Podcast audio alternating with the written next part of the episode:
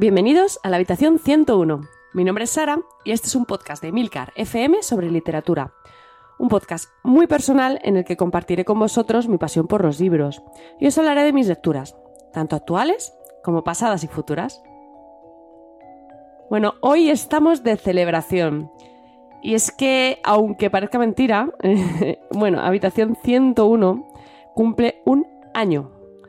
Eh, la verdad es que parece que fue ayer cuando recibí un, email de un, tipo así un poco raro que no me, no me sonaba de absolutamente nada, ofreciéndome grabar un podcast sobre literatura. Y, bueno, ya veis, al final eh, no, era tan, no era tan raro y aquí estamos, 14 capítulos después y más de 80 títulos comentados, que los he estado contando así por encima y son unos poquitos. Bueno, como creo que ya, ya he recomendado bastantes libros durante este año, esta vez he querido traeros algo diferente. He pedido a mis compañeros de Milcar FM que me echaran una mano. He echado un poquito de morro. Y, esta vez serán ellos quienes os recomienden lecturas. Pero como este mes de, octubre es el Leo Autoras, y bueno, el primer capítulo de, Habitación 101 ya se lo dediqué a esta, esta celebración, ¿no? Eh, en redes sociales están recomendando libros escritos por mujeres y demás, pues bueno, he pensado que, se lo iba a poner un poquito complicado, ¿no? Y pedirles que todas las novelas que nos, que nos recomienden sean escritas por, por mujeres. Así que nada, no me enrollo más y os dejo con ellos.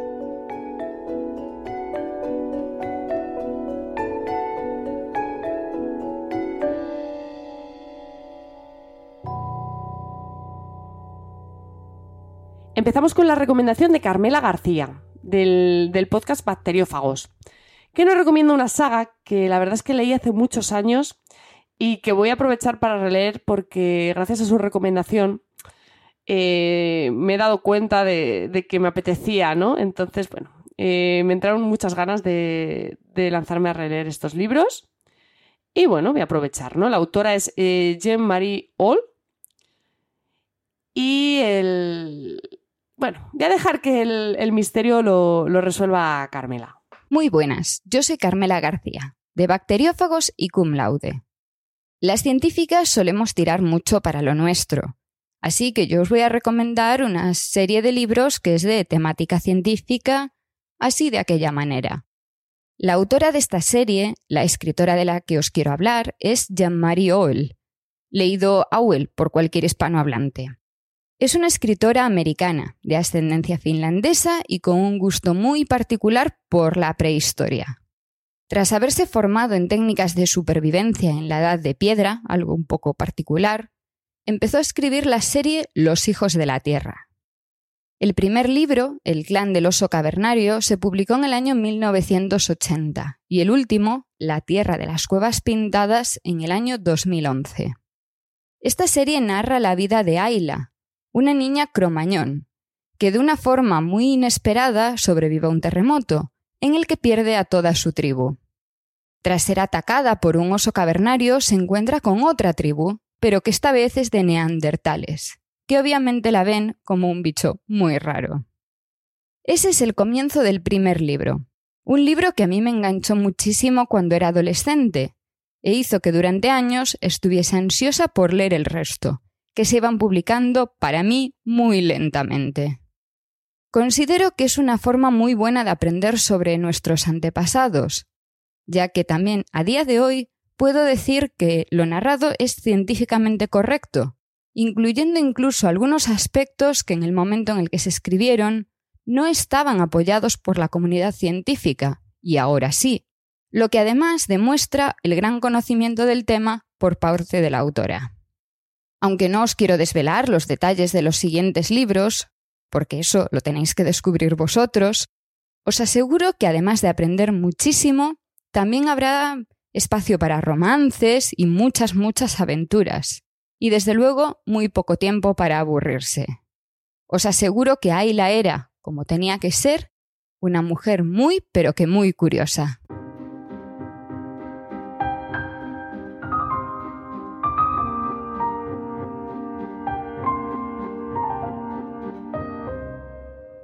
Seguimos con Javier Soler de Trending, que nos trae otra saga, esta vez de ciencia ficción. Es una novela que seguramente os sonará familiar si, como yo, sois muy fans de Blade Runner. De hecho, es una novela que tenía en mente para recomendaros, así que bueno, Javier me, ha ahorrado el trabajo. la autora es Rosa Montero y Javier nos va a dar muy buenas razones para leerla. Hola Sara y hola a todos los oyentes de Habitación 101. Soy Javier Soler y soy el presentador del podcast Trending aquí en Emilcar FM, tu podcast de noticias semanal, no lo olvides. Y para mí es un verdadero privilegio y casi una responsabilidad poder asomarme a esta habitación en su primer aniversario. Por ello, lo primero debe ser dar las gracias a Sara por este maravilloso proyecto y felicidades por un primer año que no hace sino que desear muchísimos más. La recomendación que yo traigo es Lágrimas en la lluvia de Rosa Montero. Se trata de una novela donde la protagonista, Bruna Husky es una replicante, es decir, es un robot, es un androide, muy al estilo de Blade Runner. De hecho, bueno, lo extrae directamente de ahí, la autora no, no hace sino reconocerlo. Y además es detective. Ya solo con estas premisas me enamoró. Además, me acuerdo que descubrí este libro porque volvía de un viaje muy largo en, en, coche, conduciendo, iba yo solo en el coche, y escuché una entrevista de Rosa Montero en la radio y a través de eso pues me llamó mucho la atención el libro.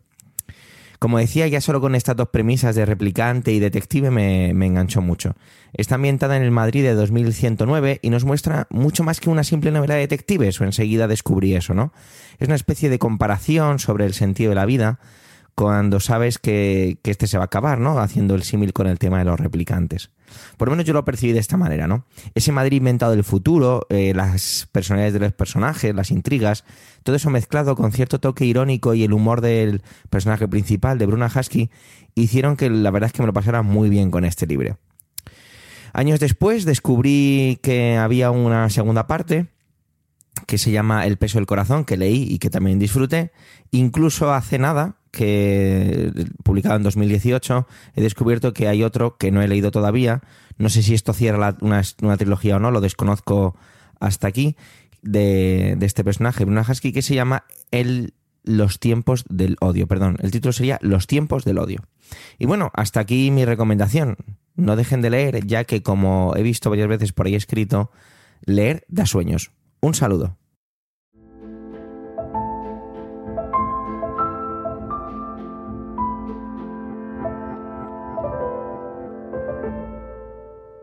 Nos pasamos a la fantasía de la mano de Antonio Rentero, de preestreno.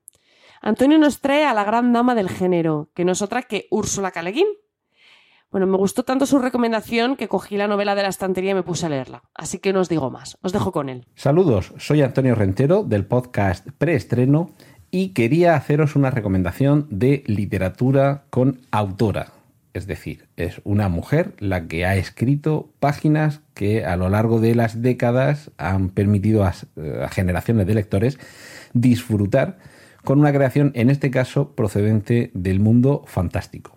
Me refiero a Úrsula K. Leggin y su ciclo de Terramar. Estamos hablando de eh, novelas, me voy a referir a las tres primeras, porque con posterioridad hay alguna más, pero las tres primeras, digamos, constituyen el núcleo duro y son las que muchos en nuestra adolescencia eh, leímos. Y, un poco mm, nos enganchó la forma en la que nos presentaba un mundo, que seguramente habrá muchos que, puedan ser similares o incluso mejores, pero que nos atrapó por lo que tenía de diferente. Y, antes que nada quiero hacer una, una pequeña aclaración. Eh, me estoy refiriendo a una autora, a una escritora, pero precisamente, y por lo menos la percepción que yo tuve en el momento de leer por primera vez las novelas del ciclo de Terramar, y la que he tenido cuando años después he retomado los tres primeros libros y posteriormente, de una manera más reciente, eh, eh, solo uno de ellos, que es realmente el que más me gusta, Las tumbas de Atuán, yo no he percibido una diferencia ni en su estilo, ni en la forma de, enfocar la construcción de personajes, ni la elaboración de tramas. No he percibido ningún elemento que me haga, eh, de alguna manera, distinguir si estoy leyendo una historia narrada por una voz masculina, femenina, no, no, vi en su momento, ni lo he visto, ya digo, a lo largo de dos, lecturas posteriores, ningún elemento que me haga decir, ah, bueno, claro, esto es literatura claramente femenina. Yo, es mi opinión, creo que en, muchos ámbitos, sobre todo los que tienen que ver con el talento creativo, yo solo distinguiría eh, si hay calidad o no y si te gusta o no. Y esto puede haber distintas combinaciones, es decir, algo de calidad. Puedo reconocerla y no ser de mi agrado, igual que algo que casi objetivablemente no tenga una gran calidad, me puede hacer disfrutar. En este caso creo que hay calidad y además disfruto con, ello. Y me resulta completamente indiferente si se llama Paco o Paca quien está detrás de las teclas de la máquina. ¿Qué nos encontramos en el ciclo de Terramar? Vamos a un. Bueno, Terramar se refiere al, emplazamiento, donde transcurren todas estas historias, un mundo poblado por islas y, además islas no demasiado grandes, con lo cual ahí tenemos eh, el origen de ese nombre. Es mitad tierra y mitad mar el territorio en el que estamos. Por eso eh, hay mucha presencia de, elementos eh, marinos y además, es decir, travesías, barcos, galernas, tempestades. Y, luego la idiosincrasia propia de algunas islas, que precisamente por su condición geográfica, al permanecer, nunca mejor dicho, aisladas de otros territorios, permiten que se configuren de maneras muy singulares y esto es algo que en el mundo de la fantasía siempre facilita las cosas. Los territorios son permeables a la acción de quienes eh, discurren por ellos, pero hay una dificultad añadida en las islas y eso incluso nos puede permitir también situar determinadas islas en territorios muy remotos o con una climatología muy adversa que las hacen muy inaccesibles. Pero bueno, eso básicamente nos configura un territorio, pero creo que el elemento más importante es el de la magia, porque en Terramar existe la magia, es una magia real.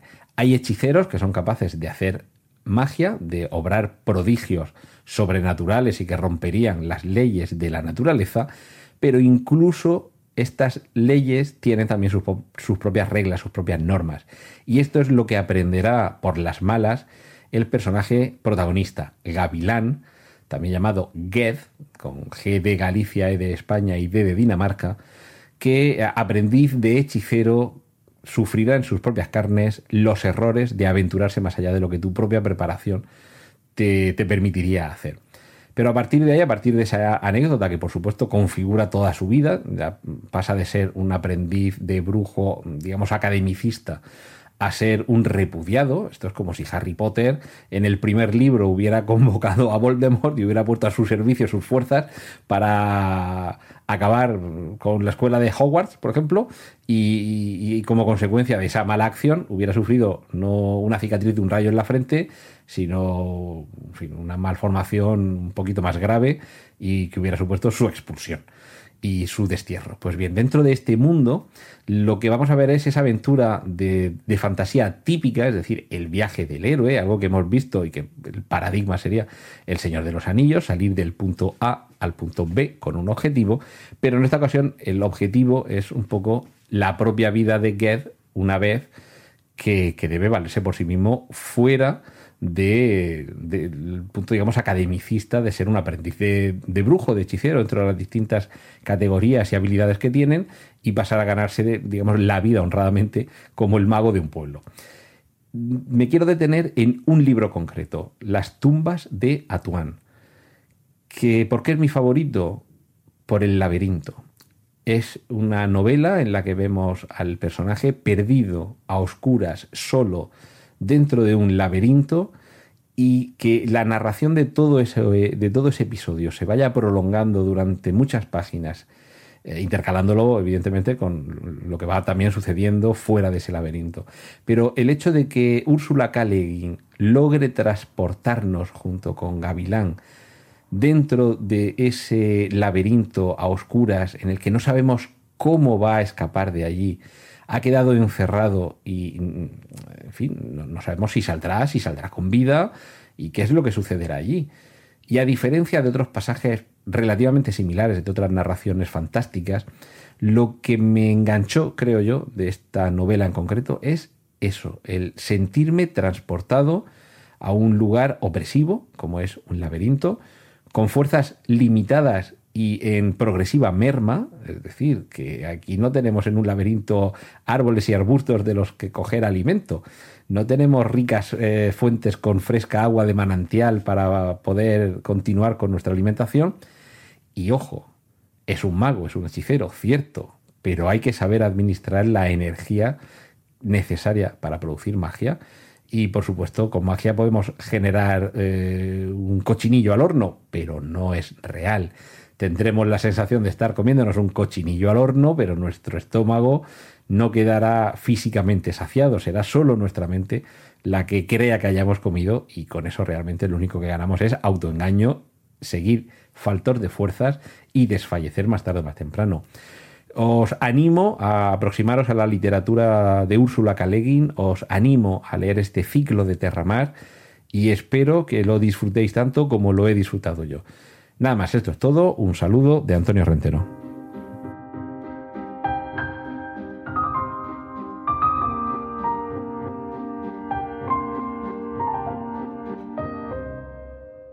Fran Molina de Eureka nos trae una novela que no conocía, pero que me ha parecido de lo más interesante. Su autora es Rosa Huertas y creo que cuando escuchéis el argumento vais a sentir la misma necesidad que yo he sentido de salir corriendo a buscarla. Hola, soy Fran Molina del podcast Eureka en Emilcar FM. Y bueno, en primer lugar quiero darle la enhorabuena a Sara por su increíble podcast Habitación 101 y bueno, me ha animado a que recomiendo un libro y aquí os traigo el que me parece más interesante de los que he leído últimamente.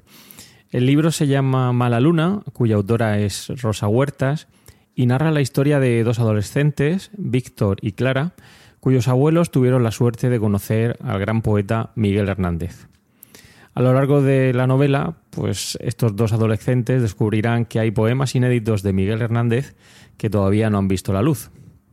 Es un libro que os recomiendo encarecidamente por diferentes motivos, por lo bien escrito que está, Em, por parte de esta autora, Rosa Huertas, que además es una gran amiga y que escribió este libro, fue uno de los primeros que escribió, basándose en la historia de mi abuelo. Eh, Clara, el personaje en esta novela, es mi hermana y uno de los abuelos, el abuelo de Clara, es también mi abuelo y mi padrino, que además tuvo la suerte de conocer a Miguel Hernández. Por lo tanto, un libro muy recomendable que espero que disfrutéis leyendo que se llama, os recuerdo, Mala Luna, cuya autora es Rosa Huertas.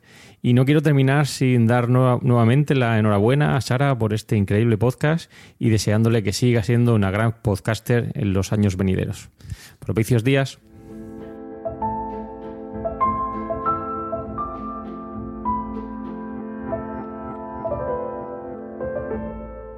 Diego Jaldón, de Están locos estos romanos, nos quiere recomendar una novela titulada La canción de Troya, de Colin McCullough. No sé si lo he dicho bien. Bueno, es un nombre que seguramente eh, os suene porque es la autora del pájaro espino. Esta vez, y como no, como no podía ser menos, Diego nos trae una novela histórica. Pero bueno, mejor que os cuente él. Hola, soy Diego Jaldón del podcast Están locos estos romanos y voy a hablar sobre el libro eh, escrito en 1998, La canción de Troya. La autora es Colin McCullough es una escritora australiana famosa por su novela histórica, especialmente la saga sobre el fin de la República Romana, que empieza con Mario y acaba con Julio César. Así como también es famosa esta novelista por mm, escribir novelas románticas, entre las que destaca El pájaro espino, de la cual se hizo una miniserie por los 70-80. Eh, el libro narra la guerra de Troya de una forma coral. Cada capítulo es narrado por un personaje diferente, con lo cual consigue la escritora que percibamos los sentimientos y las personalidades de sus protagonistas.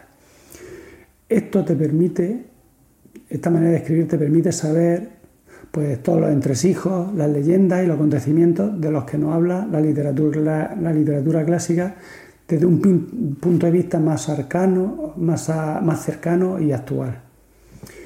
Eh, por ella desfilan personajes como Agamenón, Ulises, Aquiles, Briseida o Helena. Hay que destacar el personaje de Helena.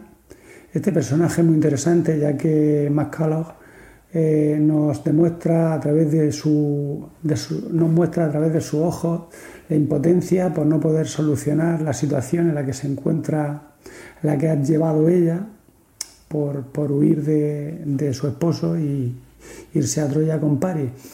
Como bien sabemos, esa decisión que toma, como hemos dicho, hace que, que sea muy, muy duro, o sea, que se, ella misma se auto se, se autoculpe. Bien, también eh, a través de, de, Elena vemos mm, la vida tan dura eh, que tenían las mujeres en la sociedad griega. Bien, normalmente en las novelas de, históricas de Colin McCullough no suele, Colin, perdón, no suelen tratar la, no se suelen tratar las batallas, pero en estas son parte esencial del relato, tal vez como impronta que da mm, la Iliada de Homero, donde la, narración de batalla era parte importante del libro. Ah, pero al contrario que en esta, que en la Iliada, los dioses no aparecen. En este libro, este libro es una historia humana, de héroes humanos, donde los mitos ah, son tratados y analizados y explicados desde una perspectiva del mundo terrenal, de, donde la credibilidad, o sea, donde se explica eh, lo sobrenatural como algo natural. Eh, por todo esto, recomiendo esta novela tanto para los amantes del mundo antiguo como para los que descubren Troya por primera vez. Eh, muchas gracias y espero que la leáis y os guste.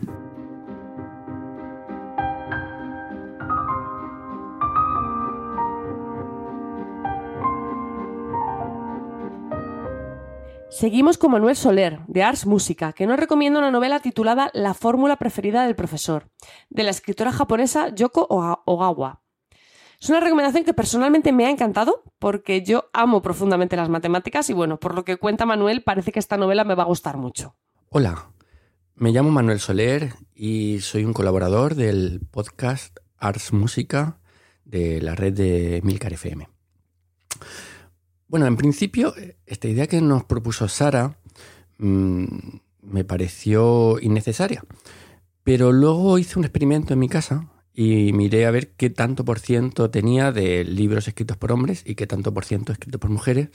Y vi que, incluso a mí, que últimamente solo el compro libros escritos por mujeres, tenía el 75% de hombres y el 25% escritos por mujeres. Por lo cual eh, bueno, pues de repente me pareció muy interesante, muy necesaria y, estoy deseando escuchar las propuestas que hacen mis compañeros. Sobre todo cuando Sara incluso comentó que, hay mujeres que a día de hoy, en el siglo XXI, todavía tienen que escribir su nombre con una... No escriben su nombre entero, sino que escriben el nombre abreviado para, para maximizar las ventas. Pero bueno, comienzo. El libro del que vengo a hablar es La fórmula preferida del profesor, de la escritora Yoko Ogawa. Eh, al igual que Sara, he elegido este libro porque es el último que he leído. O sea, es tan fácil como ese. Tenía muchos y digo, bueno, pues este que me ha gustado mucho y ya está. Eh, llegué a él en Madrid, en la última feria del libro, en 2019. Iba paseando y vi una editorial funambulista que me gustó mucho y bueno, tal cual me puse a charlar con, la persona que estaba allí, le dije me recomendara un libro y dijo, bueno, pues si quieren no fallar, este que va por las no sé cuántas ediciones y que a todo el mundo le gusta. Y bueno, le hice caso y me lo leí. La escritora Yoko Ogawa nació en Japón en 1962, en Okayama. Desde 1988 escribe libros de ficción y de no ficción. Incluso muchos de ellos, o unos cuantos de ellos, han sido, han sido llevados al cine. Eh, de ella, el escritor Kenzaburo Oe, premio Nobel, ha dicho: Yoko Okawa es capaz de dar expresión a los, elementos más sutiles de la psicología humana en una prosa sutil pero penetrante. Aunque, bueno, yo no la conocía y es posible que vosotros tampoco, es desde luego en Madrid, eh, en Madrid, perdón, en Japón, una escritora más leída, más premiada y más conocida que incluso Murakami, que aquí en España es el, seguramente el, escritor japonés actual más, más conocido y más leído. Eh, la fórmula preferida del profesor es un libro de 2004. Es, con diferencia, su libro más famoso y ha recibido el premio Yomiuri. Eh, leyendo acerca de la autora, bueno, vi que tiene muchos libros que han conseguido premios. Aunque, bueno, la verdad es que no conozco los premios que han conseguido, pero bueno, Este es de premio Yomiuri. A mí me gusta todavía menos hacer spoiler, con lo cual no voy a hablar en absoluto acerca de qué va el libro. Voy a comentar unas cuantas cosas solamente. Eh, lo primero que me ha, gustado mucho. Es un libro que claramente recomendaría a todo el mundo y que se lee muy fácil. Eh, se lee casi casi de tirón. Mm, empiezas a leerlo y, bueno, no sé cuánto tardé, pero, pero francamente poco y, siempre tenía ganas de retomarlo. Lo principal seguramente es el tema de las matemáticas. Es un libro que a, todo el que le guste las matemáticas le va a encantar. Y quizá más importante, si no gustan las matemáticas o si no sabéis mucho de las mismas, quizá os guste incluso más, porque las trata de una manera muy bonita y muy atrayente. En general, al igual que, que en pienso que la escritura eh, tiene un lenguaje tremendamente sutil. Es una escritora que se centra en detalles que a priori puede parecer poco importantes, pero que crea unas atmósferas y crea unas sensaciones con aparentemente nada muy emocionantes. O sea, en varios momentos del libro, y, repito, quizá en momentos donde parece que no pasa nada, sin embargo estamos con el corazón encogido por, por, porque nos damos cuenta de lo que está pasando en realidad. Es una escritora que trabaja muy bien todo el tema del comportamiento humano. Eh, incluso en muchas ocasiones el comportamiento humano un tanto incomprensible. O sea, no sé cómo explicarlo. Los eh, personajes hacen cosas que no te esperas, pero de alguna manera tampoco te resultan chocantes. Simplemente te sorprenden y te dejan una sensación de sorpresa muy, muy, muy, muy chula. Y al igual que me pasa con todo el arte japonés, que en general me gusta mucho, todo el tema de libros escritos por japoneses o películas japonesas, lo que más me gusta es la sensación de que lo más importante, las historias realmente potentes, no las cuenta. Las intuyes, están ahí como en la penumbra, pero no, no sale, no, no las hace explícitas, simplemente son detalles que te dan a entender cosas, pero que quedan ahí, en un segundo plano, que nunca acaba de ser explicado. Por lo cual, la trama no solamente atrae por, lo que cuenta, sino por lo que no cuenta. Y bueno, a mí personalmente todo ese, toda esa historia, concretamente en este libro hay una historia que queda absolutamente al margen y que dices, mm, me quedo con muchas ganas de saber más acerca de ella. Bueno, en fin, resumiendo, un libro que recomendaría sin ninguna duda, eh, un libro que he disfrutado mucho y una autora de la que espero leer más en, en el futuro porque, porque me parece muy, muy, muy interesante. Hasta luego.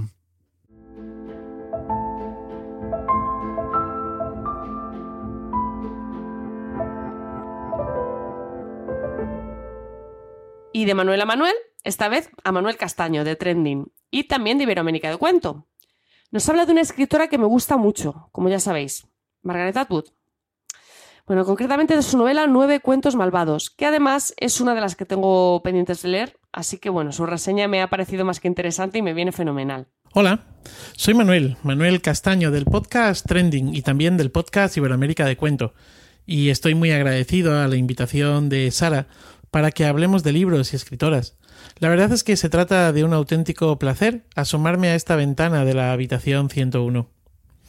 Em, bueno, viniendo como vengo del podcast Trending y también del podcast Iberoamérica de Cuento, he elegido una autora que está pues muy de moda, Margaret Atwood, y también, eh, aparte de este momento trending de Margaret Atwood, pues también eh, Iberoamérica de Cuento me pide hablar de cuentos y recomendar eh, una obra. mi recomendación, mi selección es Nueve Cuentos Malvados. Como he dicho, de la autora canadiense Margaret Atwood, está publicado en la editorial Salamandra y mm, la traducción es de Victoria Alonso Blanco. Bueno, hablar a estas alturas de Margaret Atwood eh, como si fuera alguien poco conocida sería absurdo tras el éxito televisivo de la adaptación a serie de su novela El cuento de la criada, y más cuando Sara ya eh, habló de ella e hizo un excelente capítulo eh, en su habitación 101. La autora canadiense nos trae en esta obra nueve cuentos bien interesantes. En todos ellos derrocha creatividad y pone a prueba la maldad de diferentes personajes desde facetas eh, bien distintas. Los cuentos son, en cierto modo, un guiño a los cuentos populares, a esos cuentos largos que se contaban a la luz de la lumbre. De hecho, hay momentos en los que parece estar rindiendo homenaje o haciendo alguna especie de cameo con personajes o situaciones de estos otros cuentos. Margaret Atwood se mueve con inteligencia por todos ellos. Cada cual, cada uno de estos nueve cuentos es eh, de lo más variopintos. Si bien se podría decir que tienen elementos comunes, elementos que van desde el uso del humor, el paso del tiempo, el éxito, el cuerpo, el deseo, el amor, la vejez, Además, los tres primeros están eh, encadenados. Los tres primeros cuentos forman como una especie de trilogía. Al Finlandia, El Aparecido y La Dama Oscura. Eh, algunos de esos personajes, así como parte de las tramas, saltan de una historia a otra, mm, eh, levándose o revelándose, mejor dicho, en ocasiones como protagonistas o en otras como secundarios. En los nueve cuentos nos lleva desde la ciencia ficción y la distopía hasta el realismo más gamberro, desde el terror gótico al thriller, escritoras eh, que conviven con personajes imaginarios de su novela, poetas pasionales y crudos, vampiros, ancianos antisistema que quieren quemar su residencia de mayores, o un fósil que viene desde la antigüedad a vengar su muerte. En fin, eh, que, a mí me ha resultado muy entretenido este libro, me han encantado los cuentos y creo que son bastante recomendables. Y nada más, pues que los disfruten y gracias de nuevo, Sara. Un placer.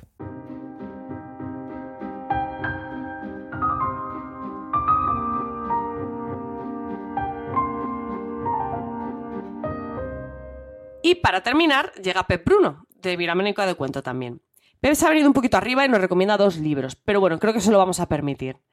Eh, la primera es una autora que, ya, a la que yo no conocía, pero tras escuchar a Pep creo que no voy a tardar mucho en, descubrir, en descubrirla. Su nombre es Catherine Mansfield. Hola Sara, hola oyentes de Habitación 101.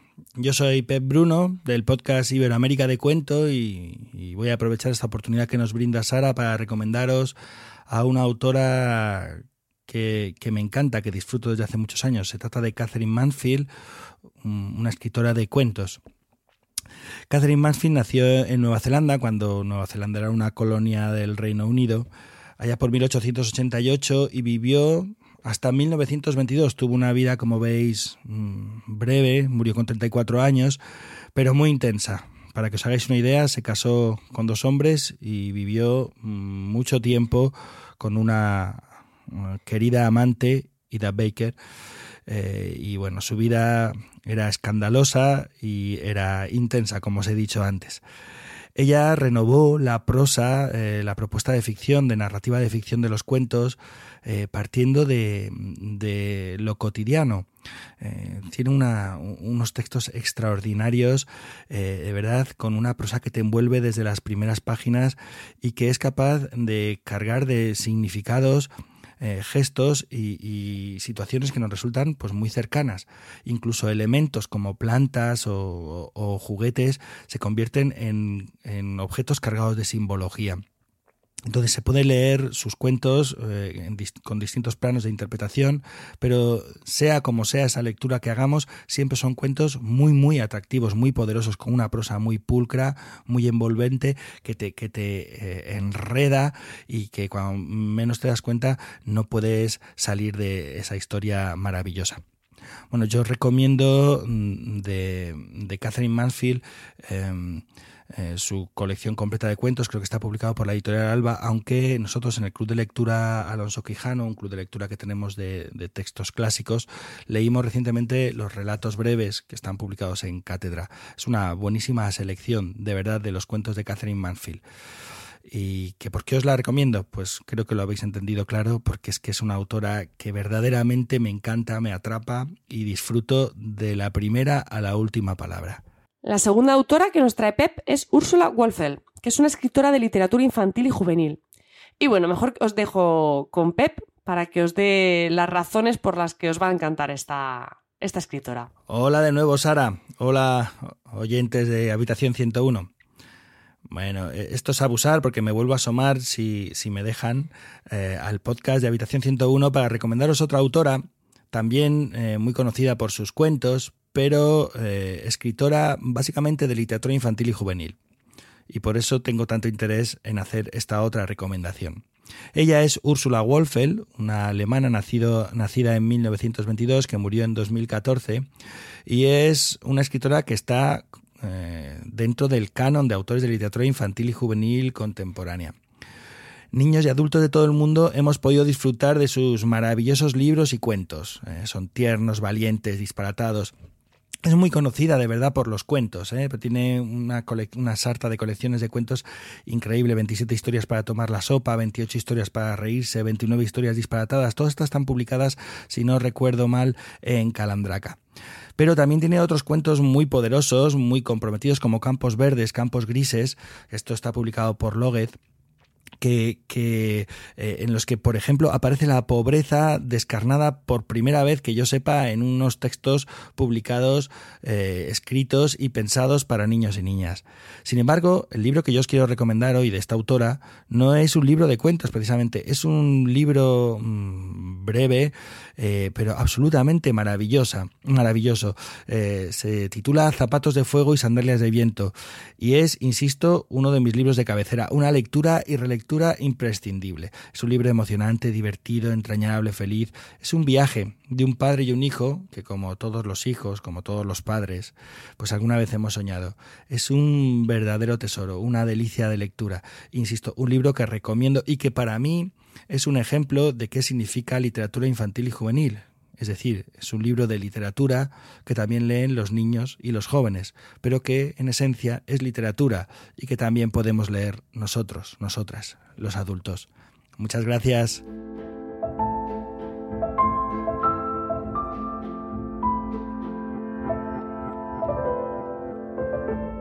Bueno, muchas gracias a todos los compañeros de Milcar FM por su participación, sus recomendaciones y sus bonitas palabras. La verdad es que me han encantado todas, así que bueno, se van a ir directas a, mi lista de, lecturas también. Voy a tener que, hacer más especiales de este tipo con más frecuencia y así coger yo también ideas. Me gustaría también aprovechar este capítulo especial de celebración para agradeceros a vosotros, ¿no? Los que estáis detrás de los auriculares, los que seguís ahí un, un programa más. Lo mejor que me puede decir una persona es que lee más gracias a mis recomendaciones. Eh, creo que si seguís ahí habréis notado que me apasionan los libros y leer comentarios como los que siempre, los que me dejáis, como por ejemplo los que puntual siempre me deja Carmen en Evox, o los que me ponéis por, Twitter, o incluso los comentarios de, la web.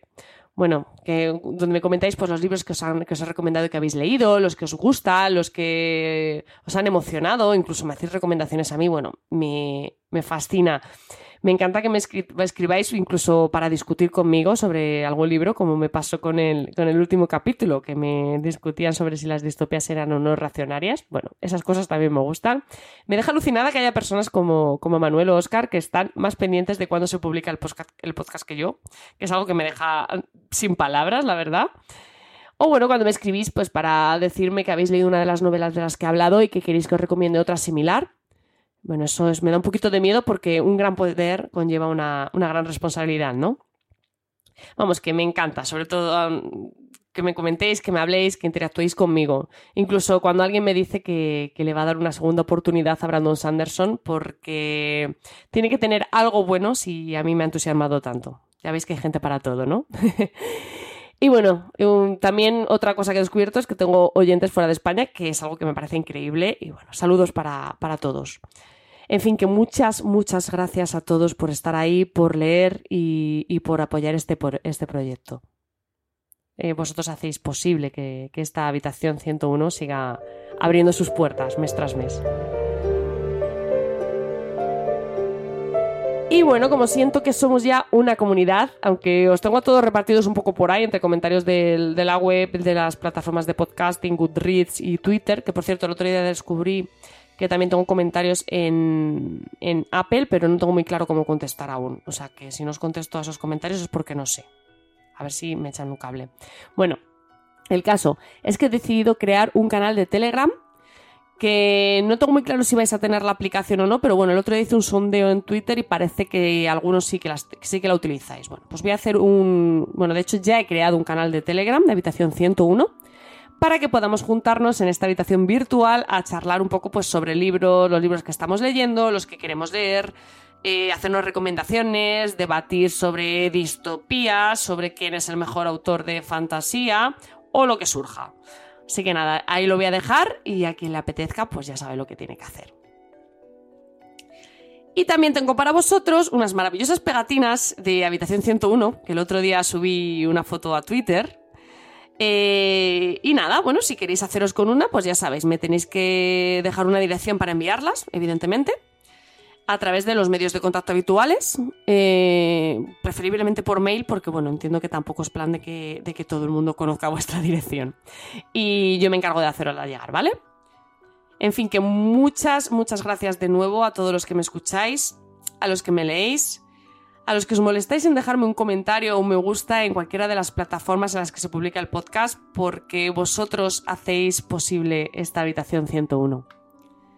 Ya sabéis que tenéis los medios de contacto y toda la información y enlaces de este capítulo en emilcar.fm barra habitación 101.